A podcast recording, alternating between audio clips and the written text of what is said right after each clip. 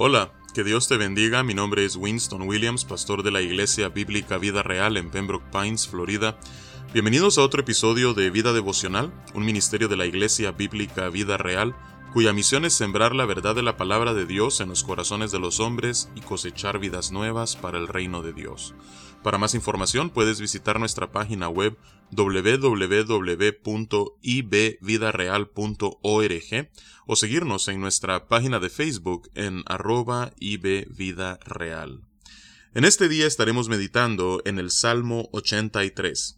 Este es el último Salmo de Asaf que vemos nosotros en este tercer libro de los Salmos y en el mismo vemos un ruego de ayuda pidiendo la destrucción de los enemigos de Israel. A muchos ven eh, en este salmo como trasfondo lo ocurrido en el segundo libro de las Crónicas, capítulo 20, cuando Amón y Moab, que vivían al este del río Jordán, eran vecinos del pueblo de Israel, hacen guerra contra Josafat, pero otros ven en este salmo simplemente una alusión a los enemigos a lo largo de la historia del pueblo de Israel, que a la vez eran enemigos de Dios. Así es que vamos a darle lectura a este salmo y luego meditaremos en su contenido. Dice la palabra de Dios. Oh Dios, no guardes silencio, no calles, oh Dios, ni te estés quieto, porque he aquí que rugen tus enemigos, y los que te aborrecen alzan cabeza.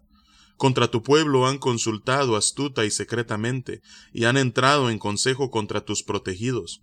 Han dicho, venid y destruyámoslos, para que no sean nación, y no haya más memoria del nombre de Israel. Porque se confabulan de corazón a una, contra ti han hecho alianza la tienda de los edomitas y de los ismaelitas, Moab y los agarenos, Jebal, Amón y Amalek, los filisteos y los habitantes de Tiro. También el asirio se ha juntado con ellos. Sirven de brazo a los hijos de Lot.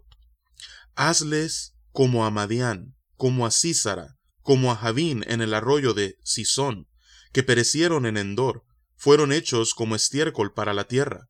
Pon a sus capitanes como Oreb y Seb, como a Seba y a Salmuna, a todos sus príncipes, que han dicho, heredemos para nosotros las moradas de Dios. Dios mío, ponlos como torbellinos, como hojarascas delante del viento, como fuego que quema el monte, como llama que abrasa el bosque. Persíguelos así con tu tempestad, y atérralos con tu torbellino. Llena sus rostros de vergüenza, y busquen tu nombre, oh Jehová. Sean afrentados y turbados para siempre, sean deshonrados y perezcan, y conozcan que tu nombre es Jehová, tú solo altísimo sobre toda la tierra. Que Dios bendiga su palabra en este día. Vemos entonces en el versículo 1 nuevamente que eh, el salmista está pidiéndole a Dios que no se mantenga alejado, que no se mantenga en silencio, ni se esté quieto, sino que, en primer lugar, esté atento a su clamor y, en segundo lugar, pueda actuar en pro de él. El salmista se encuentra en una situación de desesperanza y es esa situación la que procede a explicar desde el versículo 2 hasta el versículo 8. Él explica cómo los enemigos de Israel y, por ende, ya que Israel era el pueblo escogido de Dios, enemigos ultimadamente eh, de Dios, cómo estos estaban atacando al pueblo y se habían confabulado con el objetivo de destruirlo. Dice, porque he aquí que rugen tus enemigos y los que te aborrecen alzan cabeza. Describe a estas naciones foráneas y paganas que se habían aliado contra Israel como bestias feroces que buscaban destruirlos. Dice, contra tu pueblo han consultado astuta y secretamente, y han entrado en consejo contra tus protegidos, han dicho, venid y destruyámoslos, para que no sean nación y no haya más memoria del nombre de Israel. Este era un plan declarado en contra del propósito de Dios de hacer de Israel una gran nación y de preservarla. Continúa en el versículo 5 diciendo, porque se confabulan de corazón a una, contra ti han hecho alianza, y luego, a partir del versículo 6 hasta el versículo 8, comienza a describir todas las naciones que se han confabulado contra Israel, que en realidad no solamente son los enemigos de Israel a lo largo de su historia, sino que además son naciones que rodeaban a Israel. Comienza a mencionarlos por nombre, a los edomitas, a los ismaelitas, a los moabitas, a los agarenos, a los de Jebal, a los amonitas, a los amalecitas, a los filisteos, a los que habitan en Tiro, a los asirios, todos estos se habían juntado y servían de brazo a los hijos de Lot, los hijos de Lot haciendo referencia a Amón y a Moab. Todas estas naciones estaban confabuladas contra Israel y tenían como objetivo su destrucción.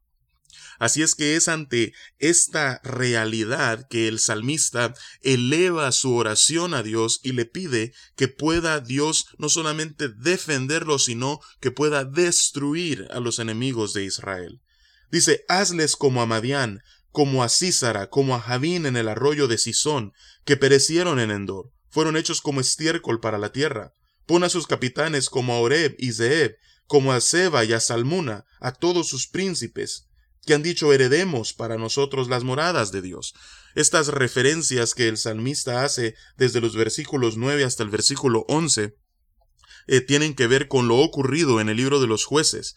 En primer lugar, cuando Débora y Barak destruyeron al ejército de Císara, que era el capitán del de, eh, ejército de Jabín, el rey de Canaán, y cómo Dios les dio aquella gran victoria en jueces capítulo 4, de lo cual Débora escribe un cántico hermoso en el capítulo 5, y luego cuando habla acerca de Madián y cómo ah, fueron destruidos no solamente Oreb y Seb, que eran príncipes de los madianitas, y Seba y Salmuna, que eran sus reyes, sus caudillos, ah, vemos esta destrucción a mano de Gedeón en jueces capítulo 7 y capítulo 8, el salmista está pidiendo, oh Señor, así como has hecho en el pasado, así como nos has librado en el pasado, oh Señor, vuélvelo a hacer.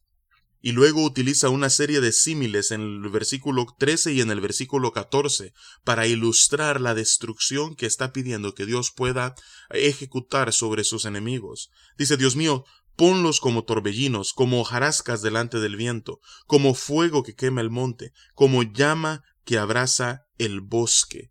Así es que utiliza estas símiles para describir esa destrucción que le pide a Dios que lleve a cabo.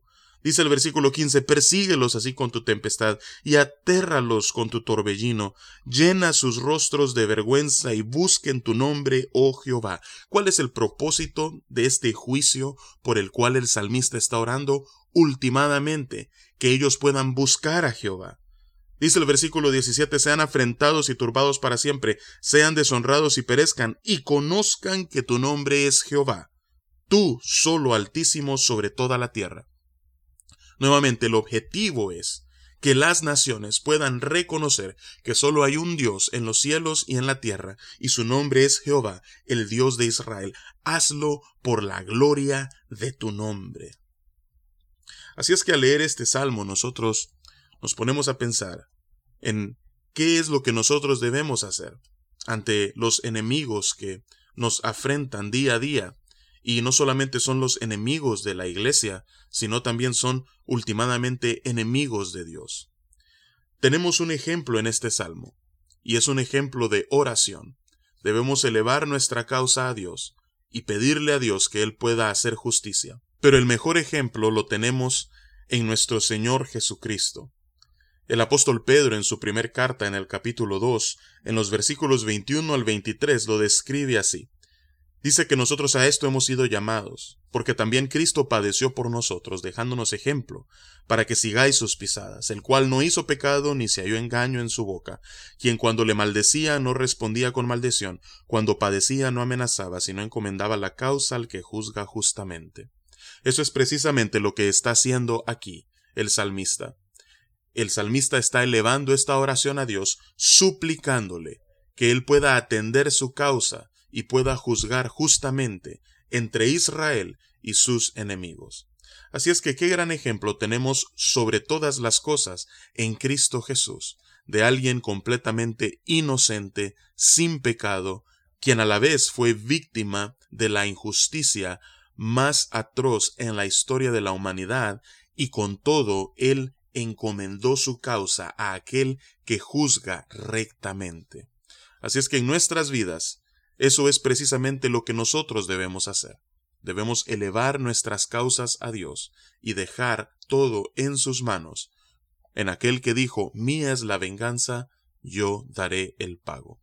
Así es que vamos a orar en este momento y vamos a pedirle precisamente eso a Dios, que Él pueda ser el juez, que juzgue entre nosotros y aquellos que se nos oponen por ser su pueblo.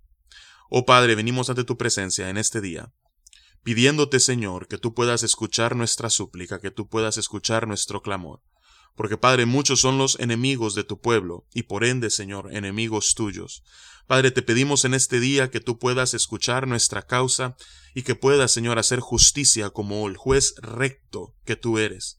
Padre, te pedimos, Señor, de que tú alejes de nosotros eh, la tentación, Padre, de querer retribuir o tomar la venganza en nuestras propias manos, sino que tal como vemos en Jesús, Señor, podamos nosotros encomendar la causa al que juzga justamente. Así es que, Padre, descansamos en ti, confiamos en ti y te pedimos que puedas escuchar nuestra oración y defendernos. Y es en el nombre poderoso de Cristo Jesús que oramos y te alabamos. Amén y amén. Que Dios te bendiga y con su favor nos encontraremos mañana.